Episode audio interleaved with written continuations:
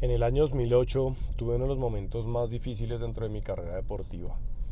Me encontraba en un equipo pues que aspiraba a llegar a finales y justo antes de empezar la semifinal, me acuerdo tanto, me expulsan del equipo.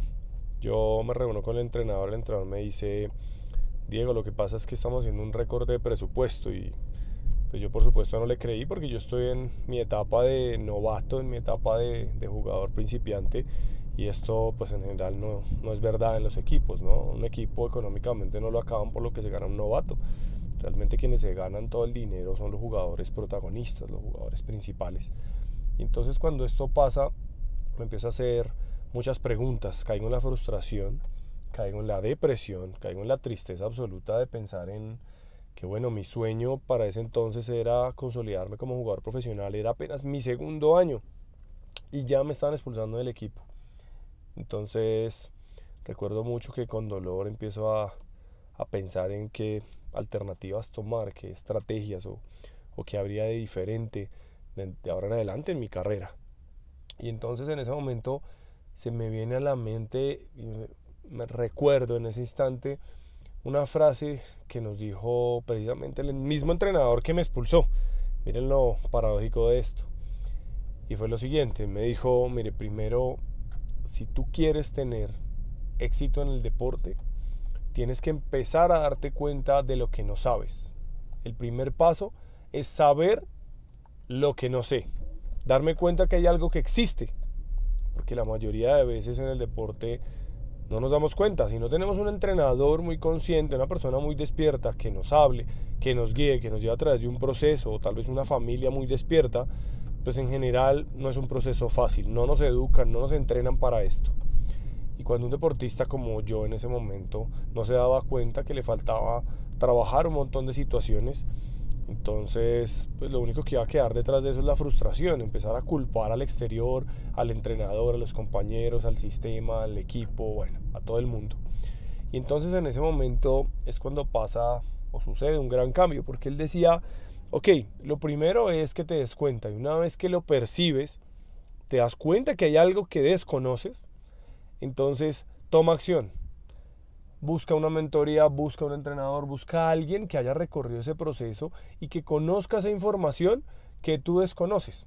Porque entonces cuando adquieras esa información y esa persona te la dé, te la brinde o tú la investigues, vas a poder tener las herramientas esenciales para tomar acción. Si no tomas acción buscando una nueva información, esa información que desconoces, te vas a mantener en el mismo grado de conciencia, el mismo grado de entendimiento. Por lo tanto, tus acciones van a ser iguales y por lo tanto tus resultados son iguales.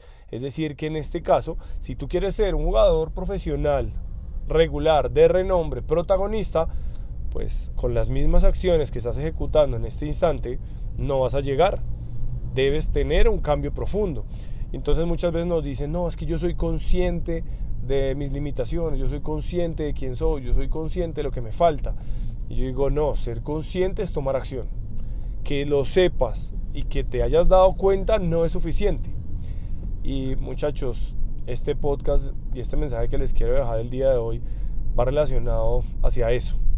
Te estás dando cuenta de lo que te falta, te estás dando cuenta de quién eres, te estás dando cuenta de tus verdaderas posibilidades. ¿Será que de pronto esas posibilidades no están siendo disminuidas por creencias de otras personas, creencias que te transmitieron a través del tiempo, que tú las tomaste y que entonces es lo principal que en este momento está jugándote un autosabotaje? Es lo principal que te limita, es tu más grande bloqueo. Tú quizá en este momento seas tu más grande bloqueo.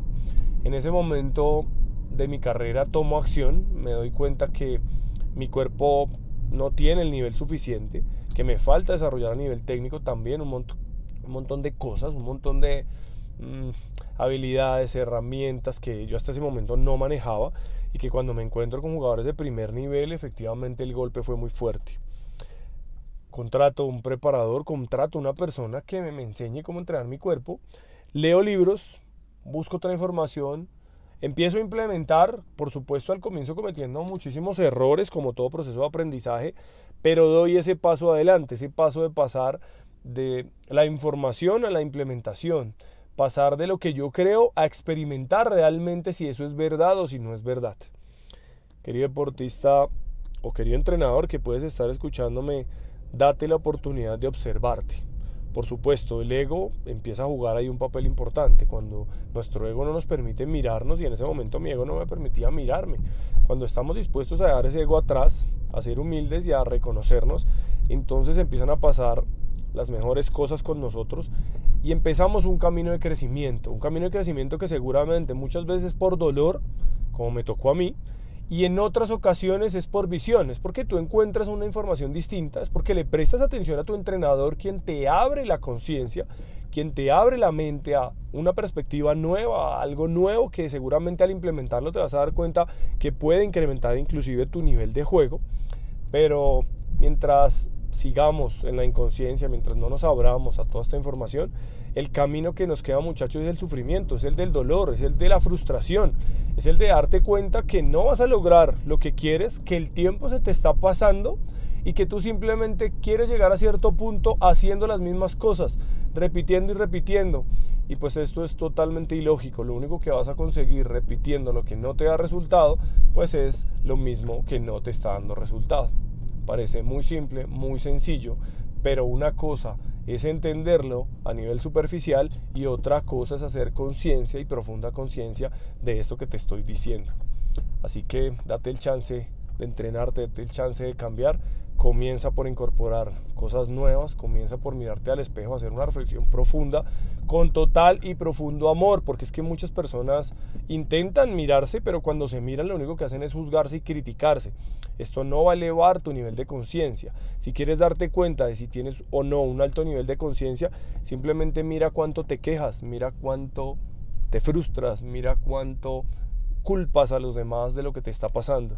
Y ahí sabrás si realmente eres una persona autoconsciente responsable o si simplemente aún no tienes una habilidad emocional que es esencial para que cualquier deportista o entrenador pueda llegar a sus metas.